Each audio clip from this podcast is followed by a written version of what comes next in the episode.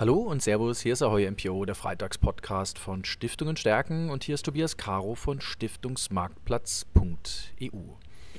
Ja, für die heutige Folge Freitagspodcast habe ich mir einen Gesprächspartner eingeladen, mit dem ich mich über das Thema Mikrofinanz im Stiftungsvermögen unterhalte. Es ist Christian Fastenrath, der Stiftungsexperte bei Impact Asset Management. Sie sind zertifizierter Stiftungsberater, seit über zehn Jahren im Stiftungsbereich unterwegs und es, Ihnen ist schon viel untergekommen.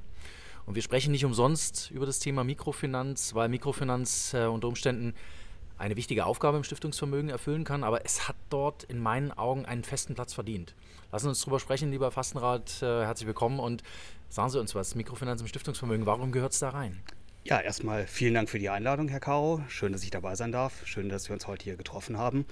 Ja, Thema Mikrofinanz, Mikrofinanz im Stiftungsvermögen. Warum gehört es hinein? Ähm, ich glaube einfach, weil es eine Assetklasse ist, die die Stiftungen breiter aufstellt, mhm. die Stiftungen unempfindlicher macht gegen gewisse Marktbewegungen und ja, letztendlich auch tatsächlich diese Impact-Seite, mhm. den Impact-Aspekt, der mir bei Mikrofinanz definitiv ja auch gegeben ist, den darf man einfach nicht unterschätzen. Und mhm. ich glaube, das ist halt ein ganz, ganz großes Thema, um Stiftungen, Stiftungen gut aufzustellen, Stiftungen auch nach außen transportieren zu lassen, was sie denn mit ihren Anlagen machen, was mhm. bewirken sie mit ihren Anlagen. Mhm. Klassisches Thema. Mhm.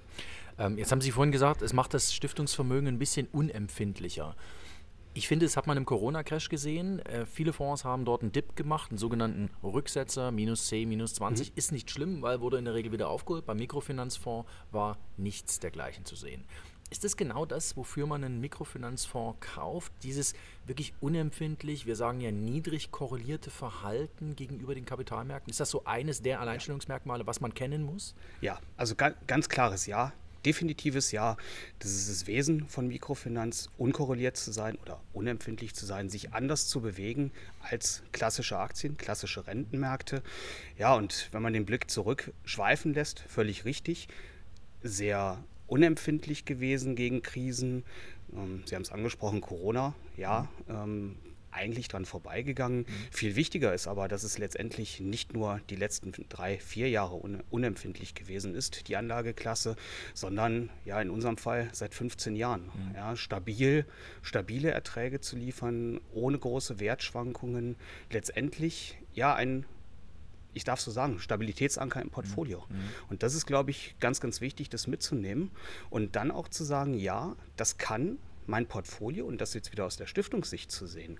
Ja, wenn ich äh, nur zwei Anlageklassen habe, sprich Aktien und Renten, dann bin ich Spielball der Märkte. Das mhm. heißt, mein Portfolio wird sich so entwickeln wie im Aktienbereich, im Rentenbereich, bei allen Krisen, die da möglicherweise kommen nach vorne. Das weiß keiner von uns, das können wir beide heute auch noch nicht sagen, sondern wir müssen einfach schauen, was, äh, was habe ich als Möglichkeit in meinem Portfolio weiter zu diversifizieren, zu streuen mit mhm. einer Anlageklasse.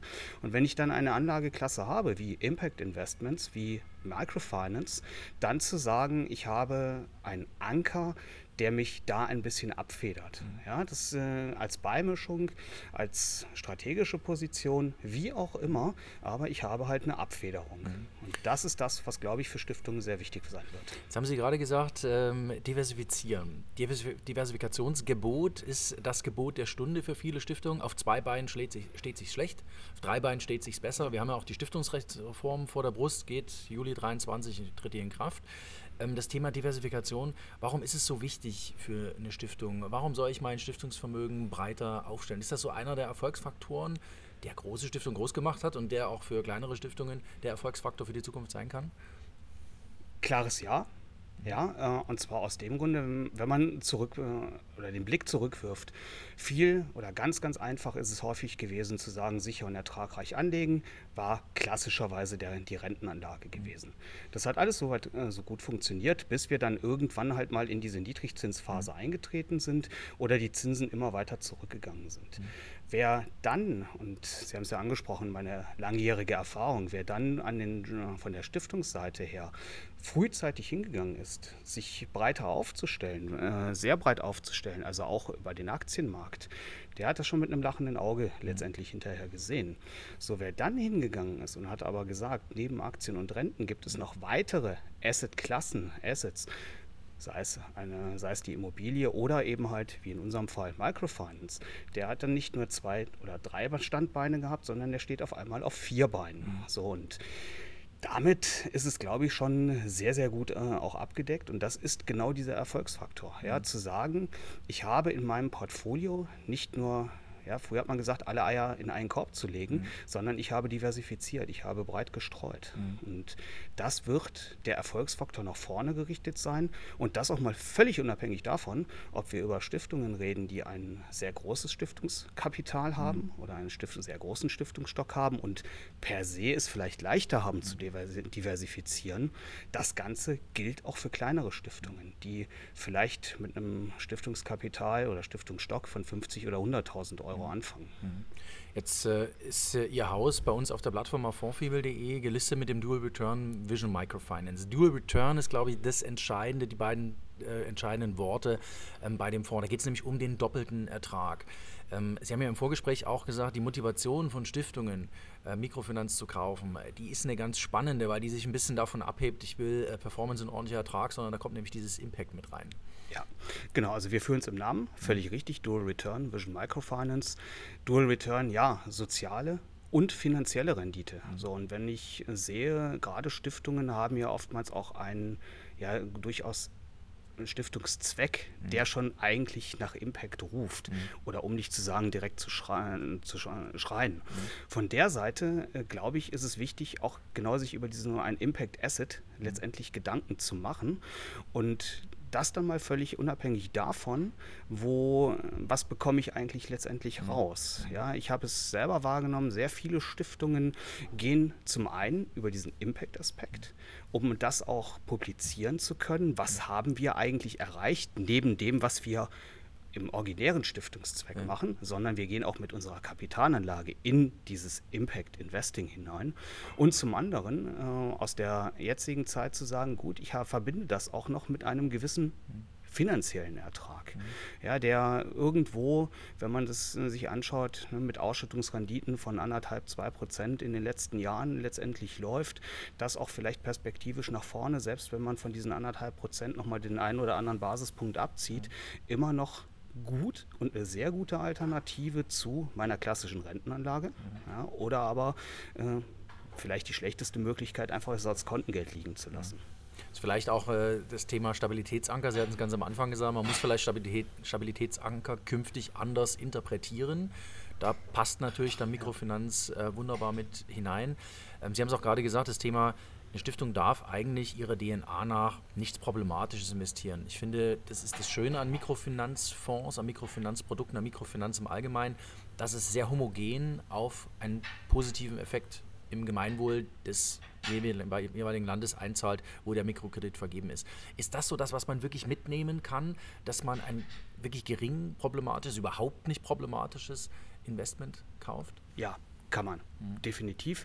Um dann auch, ja, es ist ja auch letztendlich in aller Munde. Ne? Wir reden über 17 Social Development mhm. Goals, wo wir, ähm, wo Beiträge zu, zu leisten sind. Die UN setzt sich Ziele bis 2030, möglichst für einen hohen Beitrag zu leisten. Wir sehen es an vielen anderen Dingen. Gelder werden umgewidmet oder die Geldströme, mhm. Anlagegeldströme, Anlegergelder sollen Impact bewirken.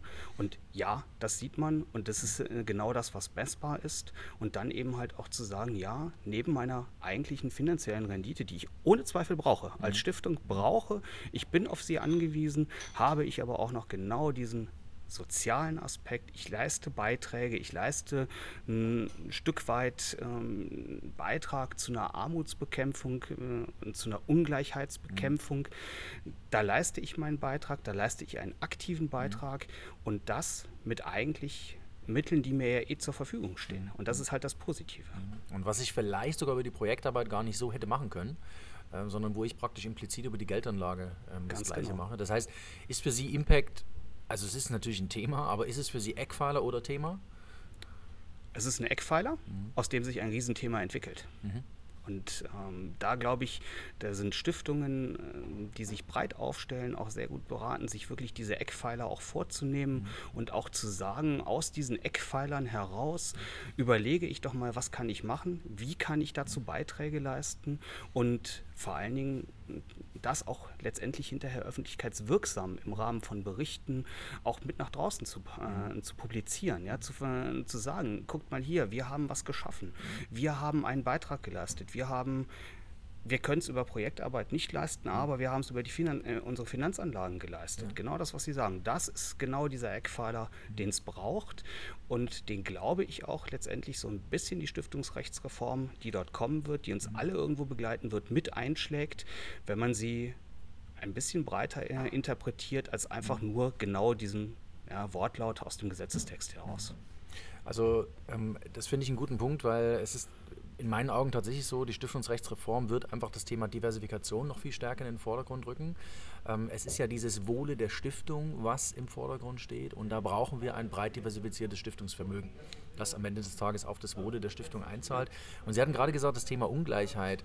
Finde ich spannend, dass wir über Ungleichheit sprechen äh, und nicht über Klimawandel, äh, was momentan so das Problem der Zeit ist, aber äh, Mikrofinanz zahlt ja auf das Thema Ungleichheit ein, beziehungsweise macht das zum Thema, beziehungsweise versucht dort ein Problem zu lösen. Ist das tatsächlich ein Problem? Ich glaube, dass das riesengroß ist, was dann natürlich diesen Markt auch perspektivisch sehr, sehr spannend, sehr, sehr interessant macht, weil ich stelle mir das immens vor, den Bedarf an Mikrokrediten in sich entwickelnden Ländern. Das muss doch, das muss doch irrsinnig viel sein.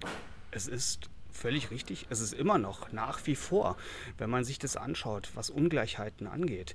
Wenn man, ich habe es immer mal oft flapsig gesagt, das ist die 1,90 Dollar Frage. Ja? Wenn man mhm. sich heute anschaut, äh, immer noch 8 oder 10 oder rund 8 Prozent der Weltbevölkerung, ja, wenn man das mal hochrechnet, achtmal die Bundesrepublik, ganz mhm. grob, mhm. ja, lebt von weniger als 1,90 Dollar pro Tag. So, wenn das keine Ungleichheit ist, mhm.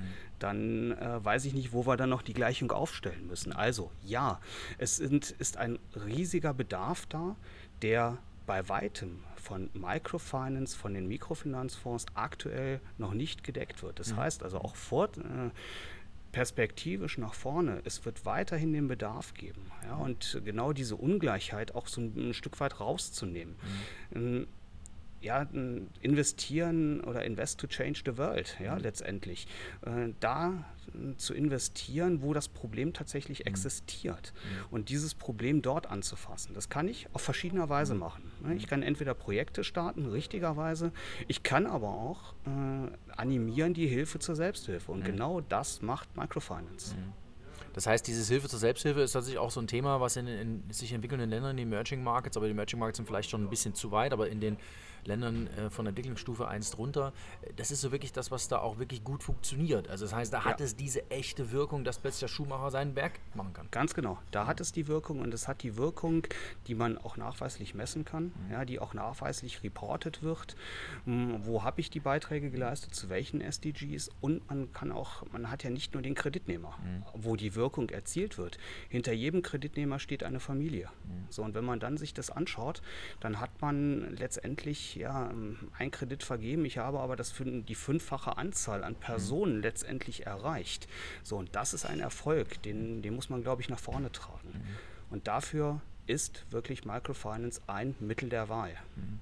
Wenn man sich das überlegt, äh, es hat angefangen mit Mohammed Yunus, äh, der einst das Thema erfunden hat, in Anführungsstrichen. Ja. Äh, und wenn man überlegt, wie kurz die Historie von Microfinance ist, wenn man dann aber weiß, wie viel Zukunft da eigentlich noch dahinter steckt, ähm, dann leite ich daraus für mich ab, dass es ein sehr spannendes Investment Case, insbesondere im Stiftungsvermögen ist. Ähm, vielleicht noch eine abschließende Betrachtung dazu. Ähm, was glauben Sie über, was werden wir bei Mikrofinanz in, in 10 oder 15 Jahren sprechen? In Indien hat man das jetzt als essentielle Finanzdienstleistung mhm. eingestuft, um, sagen wir mal, auch die Krise ein bisschen abzufedern. Äh, wird das in mehr Ländern so sein? Diese Indien-Informationen waren in einem Ihrer Monatsreports ja, zu lesen, was genau. ich übrigens sehr spannend finde, wenn Sie das rausarbeiten, weil Sie bringen sehr viele so kleine Details mit, wo man dann auch sieht, okay, da ging wieder ein Stückchen was voran. Ja, ähm, ich glaube ja. Also es wird so weitergehen. Indien ist sicherlich einer der weit entwickelsten mhm. Mikrofinanzmärkte und letztendlich auch der größte Mikrofinanzmarkt, mhm. den wir halt haben. Mhm. Aber es wird auf andere Regionen genauso oder Investitionsregionen ausgerollt werden. Mhm. Ja, es wird ähm, auch weitergehen in diese mhm. Richtung. Und Sie haben ja gefragt, wo steht Mikrofinanz in 20 Jahren oder in 10 oder mhm. 15 Jahren? Äh, ich hoffe genau an der gleichen Stelle, wo wir jetzt stehen mhm. und weiter nach vorne. Mhm.